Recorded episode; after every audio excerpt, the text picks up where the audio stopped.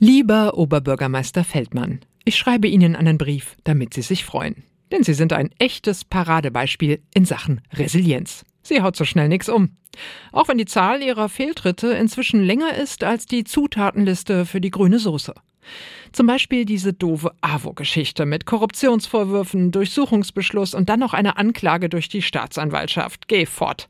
Andere hätten da schon längst ihren Hut genommen oder wenigstens ihr Amt ruhen lassen. Aber nein, Sie, lieber Herr Feldmann, Sie bleiben hart wie der Sandstein am Römer. Respekt.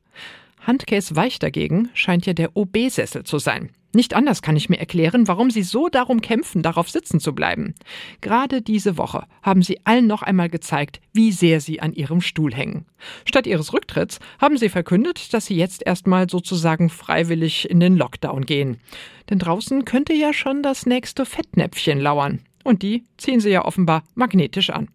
Okay, immerhin haben Sie geschafft, was vorher noch nicht einmal die Glasgow Rangers hingekriegt haben, nämlich der Eintracht den Pokal abzunehmen.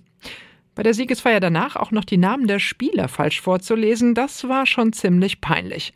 Und dass jetzt Zwietracht mit der Eintracht herrscht, scheint an ihnen aber abzuprallen, wie der Ball bei einer Parade von Kevin Trapp.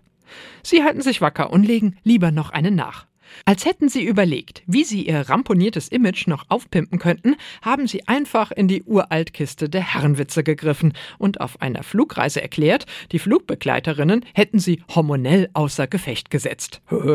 Das ist zwar mega platt, aber immerhin gut zu wissen, dass sie überhaupt irgendetwas außer Gefecht setzen kann. In diesem Sinne grüßt sie ganz herzlich ihr Fan Sabine Geipel.